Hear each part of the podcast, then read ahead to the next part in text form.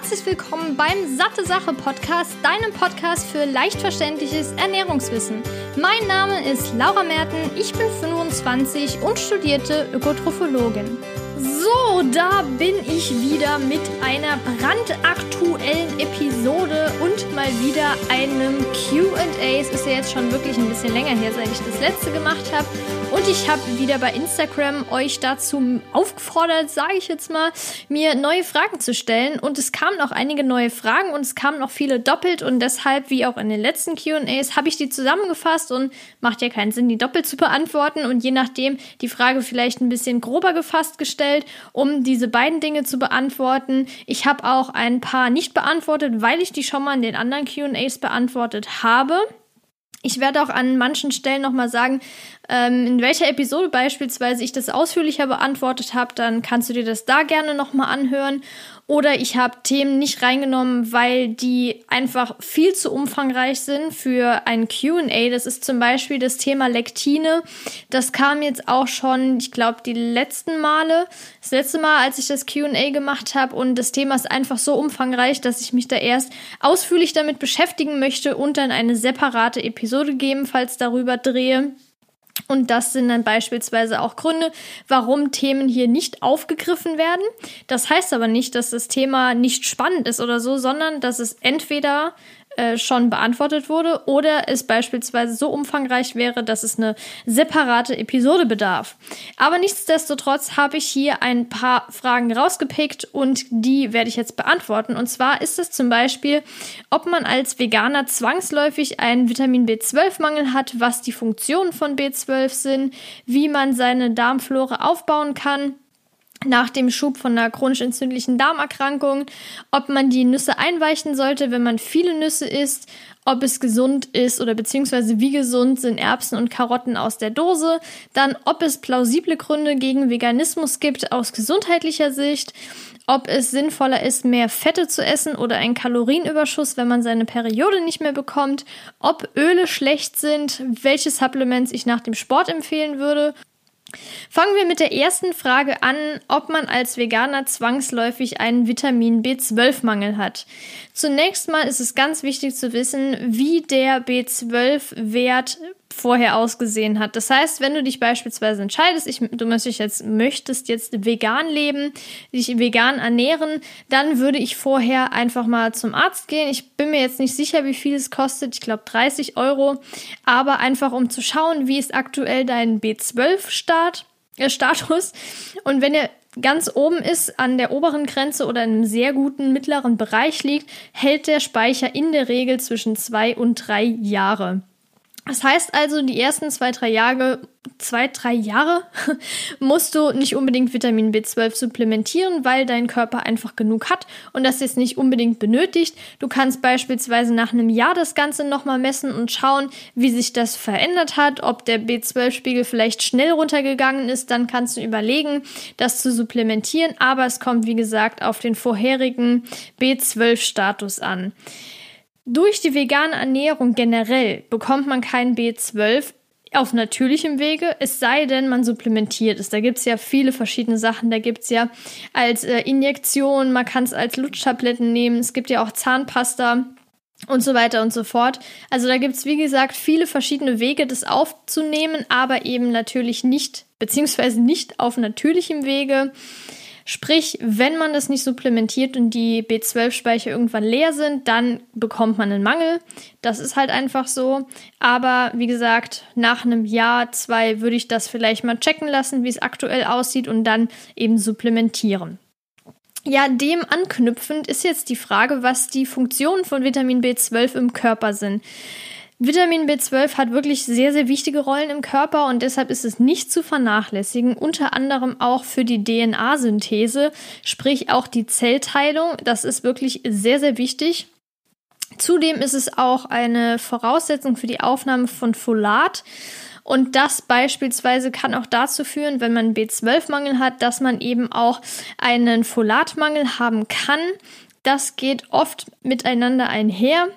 Und außerdem ist B12 auch noch für die Blutbildung zuständig.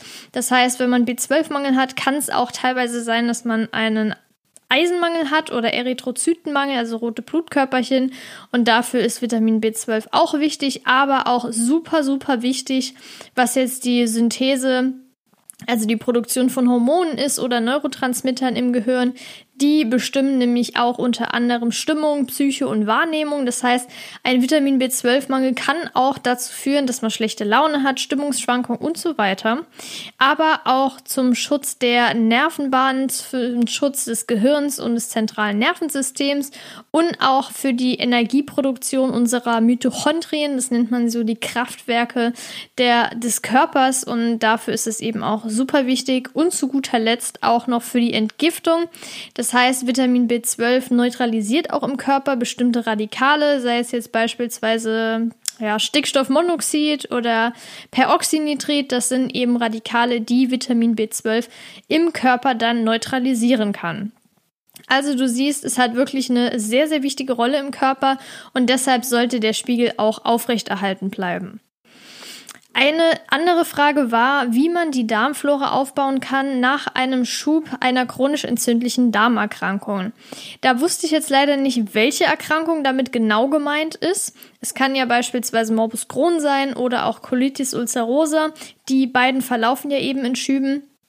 Da ist es natürlich auch wichtig zu wissen, dass ja die Schleimhäute befallen werden und die Frage besteht ja, wo sind es über, wo sind die befallen? Das heißt, wenn die im Dickdarm nicht befallen sind, dann kann es natürlich gut sein, dass die Darmmikrobiota eben, also beziehungsweise die Darmflora jetzt einfach gesagt, ganz normal funktioniert und es da jetzt keine Probleme gibt aber wenn jetzt zum Beispiel der Dickdarm befallen ist, wo eben diese ganzen, die ganze Darmflora sitzt, dann kann es natürlich sinnvoll sein, im Nachhinein, wenn diese Entzündung von den Schleimhäuten wieder abgeklungen ist, das Ganze dann zu sich zu nehmen, da würde ich dir auf jeden Fall noch empfehlen, den Artikel über die Darmflora dir anzuschauen und den Artikel über Morbus Crohn, den verlinke ich natürlich nochmal unten in den Show Notes.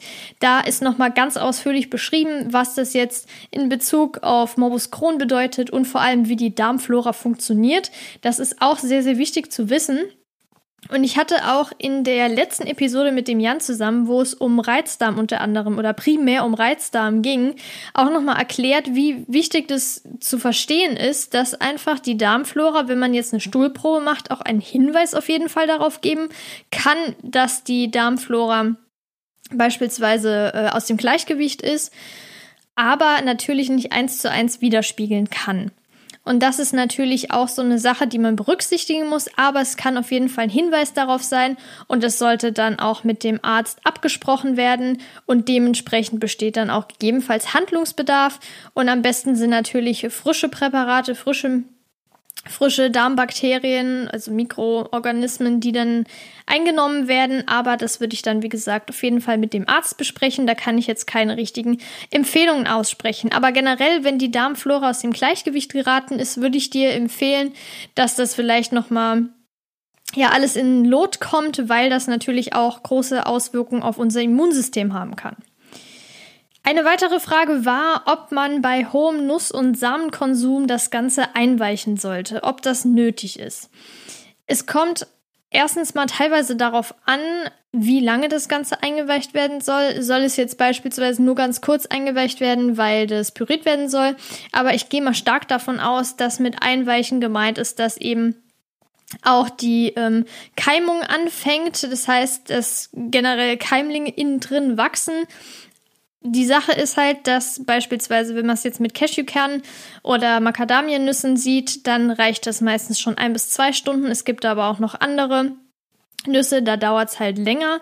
Aber oft wird es ja gemacht, erstens mal für eine bessere Verdaulichkeit, aber auch weil das Keimen generell, sei es jetzt von Vollkornprodukten, von Hülsenfrüchten, beziehungsweise nicht Vollkornprodukten generell, sondern Getreide eher, und Hülsenfrüchten oder auch jetzt in dem Sinne von Nüssen, dass eben bestimmte Hemmstoffe abgebaut werden währenddessen.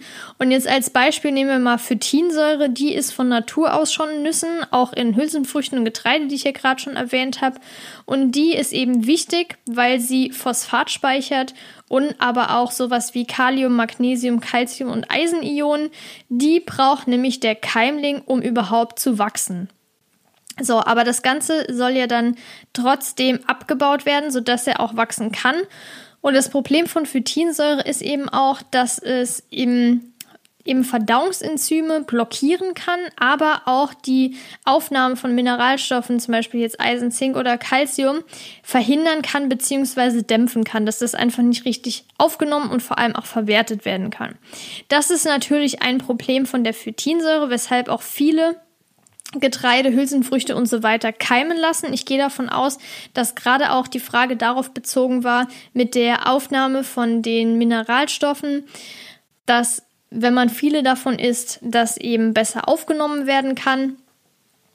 Es ist auf jeden Fall so. Also dementsprechend kann ich sagen, wenn jetzt zum Beispiel äh, die ja, ich sage jetzt mal, die Ernährung recht einseitig ist, viele Nüsse eingebaut werden und die Nährstoffe vielleicht nicht über andere Quellen aufgenommen werden genug, dann macht es auf jeden Fall Sinn, die Sachen einzuweichen. Ich würde jetzt vielleicht nicht immer einweichen, weil irgendwann, also ich kenne das von mir, ich will ja auch mal so eine richtige Nuss essen, auch dieses Knackige und alles. Und wenn man das einweicht, dann muss man das dann nachher wieder abschütten, das Wasser, und danach nochmal reinigen mit Wasser und dann haben die halt kaum noch Geschmack. Wichtig ist auch zu wissen, dass der Keimling oder der Keimprozess, dass man den nicht direkt sieht nach so ein paar Stunden, aber innen drin hat der ganze Keimungsprozess schon angefangen, wurde schon aktiviert und das reicht im Prinzip auch schon aus. Wenn man jetzt aber zum Beispiel sich sehr ausgewogen ernährt und auch die Nährstoffe und so weiter über andere Lebensmittel bekommt, dann würde ich, wie gesagt, nicht alles einweichen. Ich würde auch zwischendurch mal so die Nüsse essen. Aber es kann auf jeden Fall Sinn machen, wenn man sehr, sehr viel davon isst, um über beziehungsweise ja genau sehr viel davon isst und die Nährstoffe eben aufnehmen will in höheren Mengen, dass man auch einen Teil von den Nüssen und Samen einweicht. Dann war die Frage, die jetzt echt oft kam, wie gesund sind Erbsen und Karotten aus der Dose? Es gab auch noch andere Sachen, ähm, also andere Gemüsesorten oder so aus der Dose. Und ich habe mir das jetzt noch mal ein bisschen angeguckt es gibt ja so Nährwerttabellen und so weiter. Und erstens mal ist natürlich die Sache, wenn etwas eingelegt ist und länger halt gemacht, haltbar gemacht wird, sind auch Konservierungsstoffe drin. Sonst würde das Ganze gar nicht funktionieren. Das heißt, auch Salz und Zucker beispielsweise ist drin. Und das ist für manche, gut, Salz jetzt vielleicht nicht unbedingt, aber gerade Zucker ist halt für manche jetzt nicht so cool. Die finden das dann nicht so toll.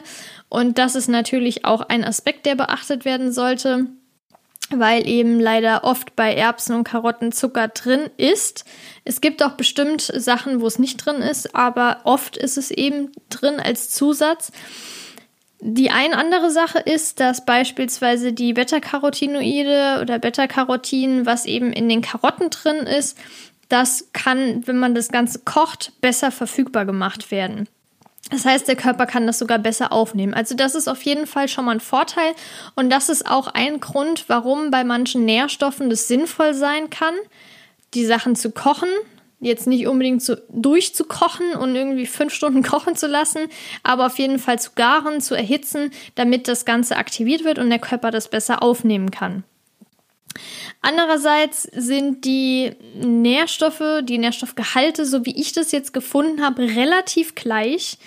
Also es gibt ein paar Unterschiede, aber die sind so minimal, dass man jetzt nicht sagen kann, boah, die sind viel, viel ungesünder als frische Sachen. Ich würde natürlich trotzdem eher zu frischen Produkten tendieren. Ich würde dann eher beispielsweise Erbsen aus dem TK-Fach nehmen und die dann auftauen lassen und dann vielleicht erhitzen oder halt direkt erhitzen. Oder beispielsweise auch frische Karotten und die dann dünsten. Das wäre mir persönlich jetzt lieber. Aber bevor jetzt jemand wirklich gar kein Gemüse isst oder halt nur das Gemüse und sonst aber gar keinen Bock hätte, irgendwie Gemüse sich zuzubereiten, würde ich sagen, esst das lieber als gar nichts. Aber ich würde jetzt auch nicht jedem empfehlen, kauf euch Dosengemüse. Also, was ich halt richtig krass finde, sind diese Pilze aus dem Glas oder aus der Dose, meistens dann, glaube ich, im Glas. Oder auch die Kartoffeln, das ist schon ziemlich krass, finde ich. Ähm, ja, also das kann jeder für sich selbst entscheiden. Es gibt jetzt keine riesengroße Unterschiede. Ich kann jetzt auch nicht per se sagen, dass das super ungesund ist, aber es ist meiner Meinung nach und so, wie man es ja eigentlich findet auch, gibt es jetzt keinen Grund zu sagen, ich nehme jetzt lieber die Sachen aus der Dose. Aber es ist auch nichts Schlimmes. Vor allem, also klar, wenn man das nur macht, ist natürlich nicht so optimal. Aber wenn, das meine, der Jan und ich machen das auch manchmal, die Erbsen zu kaufen in der Dose. Okay, Erbsen und Karotten habe ich jetzt vielleicht mal für einen Nudelsalat gekauft, ist schon ein bisschen länger her. Aber auch sowas wie Kidneybohnen kaufen wir oft schon fertig gekocht. Die kochen wir auch manchmal selber, aber manchmal kaufen wir die eben auch abgepackt. Und deshalb, ähm, ja, finde ich jetzt ehrlich gesagt nicht so schlimm. Natürlich ist das nochmal mit der Verpackung, das ist auch noch ein Grund, aber wenn man es jetzt nur auf das Lebensmittel, Nährstoffgehalt und so weiter bezieht, gibt es da keinen riesengroßen Unterschied. Auch noch eine Frage war, ob es plausible Gründe gegen vegane Ernährung gibt aus gesundheitlicher Sicht. Also, wenn man gesund ist, ein gesunder Mensch, der, da sehe ich persönlich und was man auch so in aktuellen Forschungsergebnissen sieht, dass es keinen Grund gibt, der dagegen spricht, wenn man auf bestimmte Dinge achtet. Man kann jetzt natürlich nicht sagen, hey, ich ernähre mich vegan und ich brauche aber sonst gar nichts zu beachten. Das ist natürlich falsch. Also man muss schon darauf achten, bestimmte Lebensmittel oder Nährstoffe mehr zu essen beispielsweise oder gegebenenfalls auch zu supplementieren, wie jetzt Vitamin B12. Was wir auch machen, da verlinke ich auf jeden Fall, das ist nämlich eine Frage ganz zum Schluss mit den Supplements, aber ich verlinke auf jeden Fall nochmal den Supplement Guide unten in den Show Notes, wo wir eben genau beschrieben haben, was wir nehmen, warum wir das nehmen und noch vor allem die häufigst gestelltesten Fragen beantworten. Und der Jan und ich nehmen beispielsweise auch Omega-3-Fettsäuren, also DHA und EPA, die eben schon dort enthalten sind, weil eben das Problem besteht bei Omega-3-Quellen aus pflanzlicher Quelle, dass die Umwandlung in diese aktiven Formen jetzt nicht so super gut ist. Und darum auf Nummer sicher zu gehen, weil Omega-3-Fettsäuren auch super wichtig sind, supplementieren wir das Ganze. Nur kurzer Exkurs dazu.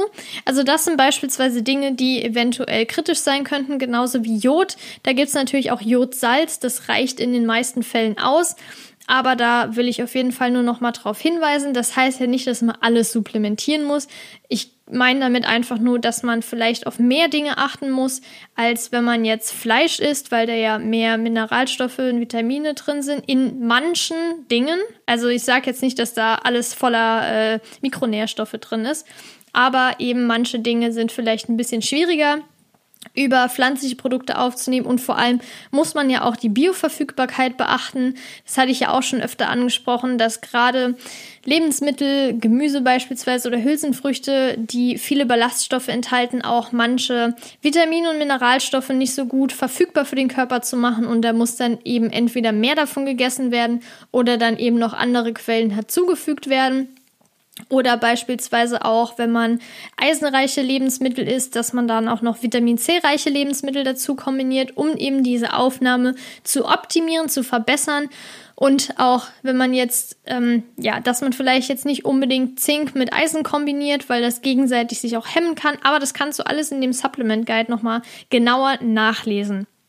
Also wie gesagt, für gesunde Menschen spricht jetzt nichts direkt dagegen, wenn man diese kritischen Nährstoffe beachtet. Es gibt natürlich manche Lebenslagen, wie jetzt zum Beispiel Schwangerschaft, da ist es ein bisschen schwieriger, aber jetzt nicht komplett unmöglich, würde ich sagen. Es gibt ja auch viele Beispiele, wo das geklappt hat, aber man muss natürlich noch ein bisschen strenger darauf achten, aber das ist eigentlich in der Schwangerschaft generell. Also ich würde jetzt nicht unbedingt sagen, dass es schwieriger ist, in der Schwangerschaft auf vegane, beziehungsweise ja auf die kritischen Sachen zu achten bei veganer Ernährung, als wenn man jetzt normal isst. Außerdem ist dann natürlich auch der Grund, dass oft ähm, ja manche Fleischsorten davon abgeraten wird, wegen eben auch zum Beispiel irgendwelchen Kontaminanten, die in der Schwangerschaft schlecht sein können, beziehungsweise ja, also gesundheitlich negativ sein können für den Körper, für das, für den Embryo, was jetzt ein normaler Mensch, also ein gesunder Mensch in normalen Lebenslagen komplett wegstecken würde. Oder beispielsweise auch bei Milchprodukten, gerade bei rohen Sachen, auch Fisch und so weiter. Also da muss man ja auch drauf achten. Es ist jetzt nicht so, dass man da auf gar nichts achten muss. Nur jetzt in diesem Fall wenn man jetzt beispielsweise bestimmte Allergien oder Unverträglichkeiten hat, sprich man verträgt jetzt beispielsweise kein Gluten, man verträgt keine Fructose, man hat eine Histaminintoleranz, man verträgt keine Nüsse, dann ist es natürlich schon sehr schwierig, da, ja, es, es, kommt immer drauf an. Ich würde das definitiv mit dem Arzt nochmal besprechen oder mit einem Ernährungsberater, Ernährungswissenschaftler, der sich wirklich auskennt, nicht nur ein Wochenseminar gemacht hat, bitte und da das Ganze dann nochmal genau durchzugucken und das individuell abzustimmen. Also da kommt es natürlich wirklich drauf an. Wenn man jetzt von den pflanzlichen Lebensmitteln so gut wie gar nichts verträgt, dann ist natürlich die Frage, ob es Sinn macht, das alles zu supplementieren irgendwie und dann, keine Ahnung, nur fünf, sechs Lebensmittel zu essen, die noch funktionieren oder ob man dann eben tierische Produkte teilweise einbaut, damit man wenigstens die Nährstoffe über natürliche Quellen bekommt. Also nur so viel zu dem Thema.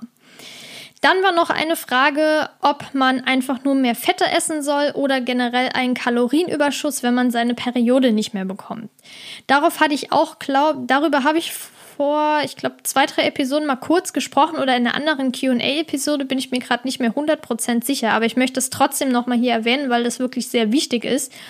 Generell muss es jetzt kein direkter Kalorienüberschuss sein, es sei denn, man ist in einem Untergewicht drin da ist natürlich das erste Ziel, Normalgewicht zu erreichen. Und ich kenne das ja auch aus eigener Erfahrung, habe das auch schon oft mitbekommen, dass es natürlich in den Momenten teilweise schwierig fällt, große Portionen zu essen, beziehungsweise genügend zu essen. Und da kann es natürlich helfen, mehr Fette zu sich zu nehmen, weil die ja auf die gleiche Grammzahl einfach mehr Kalorien haben als jetzt beispielsweise Kohlenhydrate oder Proteine. Also da auf jeden Fall schon mal Fett sehr positiv zu bewerten. Und Fett ist ja generell super wichtig für die Hormonproduktion, dass alles ganz normal funktioniert. Und wenn man seine Perioden nicht bekommt, dann stimmt ja irgendwas nicht, stimmt im Hormonhaushalt irgendwas nicht. Oder man hat beispielsweise Untergewicht, man hat Stress, weil evolutionsbedingt dann quasi gesagt wird, ja, warum solltest du jetzt deine Tage bekommen, quasi fruchtbar sein, dass das alles der Zyklus normal funktioniert, dir geht's ja selber gerade nicht gut, warum solltest du dich fortpflanzen? Das heißt, erstmal ist es wichtig, normales Gewicht zu haben. Und dann, wenn man Normalgewicht hat, dann muss man jetzt nicht unbedingt im Kalorienüberschuss die ganze Zeit sein, sondern einfach nur das Gewicht möglichst halten. Vielleicht mal ein bisschen mehr, ein bisschen weniger. Es ist ja bei jedem Menschen so, dass es da leicht schwankt. Aber generell ist die Fettzufuhr wirklich enorm wichtig. Und sowohl Jan als auch ich haben damals das total vernachlässigt. Wir waren in dieser krassen High Carb Phase, wo wir wirklich so gut wie gar kein Fett gegessen haben und unsere unser Hormonhaushalt war komplett am Arsch und wirklich, also danach haben wir einfach mehr Fette eingebaut und uns ging es recht schnell wieder deutlich besser. Also das ist auf jeden Fall sehr, sehr wichtig zu beachten, gerade wenn man Probleme hat mit der Periode und da natürlich der ganzen Sache auf den Grund gehen. Woran liegt das? Liegt das vielleicht daran, dass man jetzt krasse Stresssituationen hat? Ich kenne das auch als ich mal eine richtig heftige Phase hatte, da hatte ich meine Bachelorarbeit und sechs Klausuren innerhalb von anderthalb bis zwei Monaten geschrieben. Da ging es mir wirklich richtig kacke. Und da, wenn ich mich recht erinnere, hatte ich sogar gar nicht meine Tage. Das lag dann aber einfach daran, dass mein Körper so unter einer krassen Stresssituation gelitten hat, dass solche Prozesse eben nicht mehr funktioniert haben. Und danach ging es aber wieder.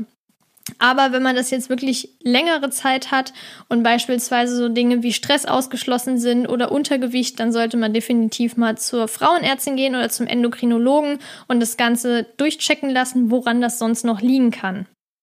Ich hatte ja beispielsweise auch schon ich glaube, ja, ich sollte eigentlich schon eine Episode über die Pille aufgenommen haben. Die würde ich dir wirklich ans Herz legen, wenn du dich dafür auch interessierst. Da hatte ich nämlich damals auch, nachdem ich die abgesetzt habe, Ewigkeiten meine Tage nicht. Also war das ja auch hormonell größtenteils bedingt und das kann natürlich auch ein Einflussfaktor sein, weil es eben dann nochmal recht also bei dem einen dauert es, oder bei der einen dauert es weniger lang, bei der anderen länger, bis die Tage wieder kommen, vor allem regelmäßig. Aber da würde ich das definitiv abklären lassen, weil das wirklich sehr, sehr wichtig ist.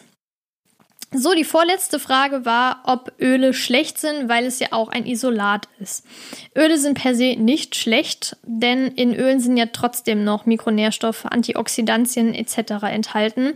Man kann natürlich sagen, dass es, ich sage jetzt nur in Anführungszeichen, bessere und schlechtere gibt. Das heißt jetzt nicht, dass die einen perfekt sind, die anderen richtig kacke, sondern einfach ein bisschen positivere oder eher nicht so sinnvolle oder wichtige Öle in Form von der Fettsäurezusammensetzung. Wenn wir jetzt Leinöl oder Rapsöl nehmen, die haben natürlich einen höheren Omega-3-Gehalt, also Omega-3-Fettsäurengehalt im Vergleich jetzt zu Sonnenblumenöl. Das hat halt sehr viele Omega-6-Fettsäuren. Generell sind ja Omega-3-Fettsäuren ein bisschen positiver zu bewerten und sollten natürlich auch nicht vernachlässigt werden. Das Verhältnis sollte ja so ungefähr 4 zu 1 sein zugunsten von Omega-6-Fettsäuren, aber dennoch ist es halt leichter, Omega-6-Fettsäuren zu sich zu nehmen, als jetzt Omega-3-Fettsäuren und deshalb würde ich da eher auf diese Öle umsteigen. Wir benutzen auch zum Braten Rapsöl beispielsweise und für Dressings, wenn es jetzt nicht erhitzt werden soll oder beispielsweise wenn wir irgendwas essen und das danach draufzugeben, nutzen wir Leinöl meistens. Und deshalb würde ich jetzt eher sagen, dass ich Leinöl empfehlen, äh, Rapsöl empfehlen würde im Vergleich jetzt zu Sonnenblumenöl zum Anbraten oder dieses Bratfett in Form jetzt, beziehungsweise in Bezug auf diese Fettsäurezusammensetzung. Aber Öl ist nicht per se schlecht. Also das kann ich absolut nicht sagen. Klar, es gibt isolierte Dinge, die jetzt vielleicht nicht so optimal sind, aber Öl an sich ist ja, je nachdem welches Öl, gepresst natürlich, extrahiert und so weiter. Aber das heißt ja nicht, dass alle Nährstoffe verloren gehen. Also da sollte man dann doch noch unterscheiden. Ich würde auf jeden Fall ein hochwertiges Öl kaufen, wo jetzt nicht 3000 Extraktionsprozesse gemacht wurden. Ich kenne mich da jetzt nicht so gut aus, wie oft sowas gemacht wird, aber ich würde auf jeden Fall empfehlen, da eine gute Qualität zu wählen. Letzte Frage habe ich ja eben schon angeteasert, vor drei Fragen, glaube ich. Welche Supplements ich, also Nahrungsergänzungsmittel, ich nach dem Sport empfehlen kann. Generell, wenn man Hobbysportler ist, jetzt nicht wirklich krass viel schwitzt und macht das so aus Gaudi, dann würde ich nicht sagen, du brauchst irgendein bestimmtes Nahrungsergänzungsmittel direkt danach. Aber wenn jetzt jemand wirklich viel schwitzt, anstrengende Sport, anstrengenden Sport gemacht hat, vor allem viel schwitzt, dann verliert man natürlich sehr wichtige Mineralstoffe. Und deshalb gibt es auch oft diese Sportler-ISO-Getränke. Das heißt, da ist beispielsweise Zucker drin, um das Ganze nochmal aufzunehmen, aber auch sowas wie Magnesium, Natrium, Kalium, Chlorid und so weiter. Das heißt auch die ganzen Elektrolyte, die der Körper ja durch den Schweiß verliert und die aber extremst wichtig sind, dass das ausgeglichen wieder ist. Und da ist es natürlich wichtig, dass das Ganze nochmal danach zu dir, also dass du das nochmal zu dir führst, zu dich führst, zu dir führst, um das Ganze, wie gesagt, dann auszugleichen, dass es nochmal in die Balance kommt. Und das ist wirklich super wichtig, wenn man viel geschwitzt hat. Und vielleicht kennst du das ja auch, wenn man extrem viel schwitzt und nicht viel getrunken hat, beziehungsweise sehr viel Wasser, wo jetzt, also sage ich mal, pures Wasser, dann merkt man ja auch nicht unbedingt, beziehungsweise du merkst, ja, du fühlst dich gut, du hast Wasser getrunken, aber irgendwie fehlt was. Und vielleicht hat, kennst du das Gefühl auch mal, das hatte ich auch schon öfter, dass ich so einen krassen Heißdurst, sage ich jetzt mal, ich glaube, das Wort gibt's gar nicht, aber ich gehe davon aus, du weißt, was ich meine, auf Sprudelwasser hatte weil wir beispielsweise, das ist jetzt keine Werbung, aber wir haben jetzt hier in Hessen das Rossbacher Wasser, da ist eben sehr gutes Calcium zu Magnesium-Verhältnis, auch eine recht gute Menge drin. Und immer wenn ich viel Wasser getrunken habe über längere Zeit und auch geschwitzt habe, habe ich so Lust bekommen auf diesen Sprudel. Deshalb, also ich merke das beispielsweise echt, wenn ich nur pures Wasser trinke und klar, es sind ja auch ein paar ähm, Nährstoffe im Wasser aus dem Wasserhahn, aber trotzdem natürlich nicht in so hohen Mengen. Und deshalb merke ich das auch. Und du kennst das bestimmt auch, wenn du viel geschwitzt hast, dass du da auch einfach Lust hast auf beispielsweise was mit Kohlensäure oder irgendwie was Süßes. Und da ist ein Isotrink natürlich echt sehr hilfreich und auch wichtig, dass das ausgeglichen wird. Und wenn man jetzt aber beispielsweise auch öfter Probleme mit Krämpfen hat, sollte man gucken, dass man genug Magnesium zu sich nimmt. Das muss jetzt nicht direkt danach sein. Das gilt eigentlich generell, dass man darauf achtet, dass der Magnesiumhaushalt gut ist, aber auch super wichtig zu beachten, dass auch genug Kalzium zu dir nimmst, weil es natürlich auch wichtig ist, das Verhältnis aufrecht zu erhalten. Und das ist ja ungefähr, grob gesagt, jetzt 2 zu 1. Das heißt, 1000 Milligramm Kalzium sollte man jetzt zu sich nehmen am Tag und 400 Milligramm Magnesium, dass das ungefähr im Gleichgewicht ist und du jetzt nicht so irgendwie 1000 Milligramm Magnesium und dann 500 Milligramm Calcium, also das ist nicht Sinn der Sache, sondern das recht ausgeglichen. Ich glaube, ich habe jetzt so oft ausgeglichen gesagt, aber es muss halt einfach so sein, beziehungsweise es sollte auf jeden Fall so sein. Sprich, in dem Sinne würde ich nach viel Schwitzen, anstrengenden Sport Elektrolytgetränke empfehlen. Es gibt ja auch diese Elektrolytpulver in, ich weiß gar nicht, ob es das in der Drogerie gibt, aber auf jeden Fall in der Apotheke, die kannst du dir ja kaufen oder eben direkt die Getränke. Es gibt ja prim äh, extra Elektrolytgetränke, gibt es ja auch überall zu kaufen und das würde ich auf jeden Fall danach empfehlen. Es gibt jetzt aber natürlich auch noch Supplements für Leistungssportler, um das Ganze noch ein bisschen zu pushen. Aber das ist auch noch mal so eine Sache. Ähm, es gibt ja beispielsweise im Bodybuilding gibt es ja auch noch die Möglichkeit, danach äh, ein BCAA-Getränk zu trinken, also Branched Amino Acids, die verzweigkettigen Fettsäuren, muss nicht unbedingt danach sein, kann auch währenddessen sein oder Kreatin danach zu nehmen. Also es gibt immer noch mal kleine natürliche beziehungsweise ich nenne es jetzt mal legale Hilfsmittel, um diese ganzen Leistungen noch krasser zu pushen. Aber ich gehe jetzt mal stark davon aus, was ich ja auch so mitbekomme von den Followern, dass die Frage eher gestellt war von jemandem, der jetzt keinen krassen Leistungssport macht und jetzt nicht die beste Leistung aus sich rausholen will. Teufel komm raus. Aber wie gesagt, bei viel Schwitzen wichtig, dass das Ganze nochmal ausgeglichen wird. Magnesium beispielsweise zu achten, wenn man Krämpfe hat, kann man natürlich auch über normale Lebensmittel, natürliche Lebensmittel zu sich nehmen. Aber wenn man jetzt viele Probleme damit hat, kann man das ja mal versuchen, gerade wenn man zusätzlich noch viel schwitzt. Aber ich würde jetzt nicht unbedingt sagen, dass es die und die und die Mineralstoffe, Vitamine gibt, die man definitiv nach dem Sport zu sich nehmen sollte. Wenn man das Ganze jetzt so für seine Gesundheit macht, hobbymäßig, gesundheitsmäßig und jetzt nicht krass im Leistungssport drin ist und seine Leistung super krass verbessern muss, weil man ja immer besser, höher, schneller, weiter sein muss. Also ja, das zu diesem Thema. Jo, das waren die Fragen. Ich hoffe, ich konnte dir jetzt viel Mehrwert damit bieten. Das hoffe ich natürlich generell mit dem Podcast. Und wenn dir der Podcast gefällt, lass doch gerne eine Bewertung da. Das würde mich echt mega, mega freuen.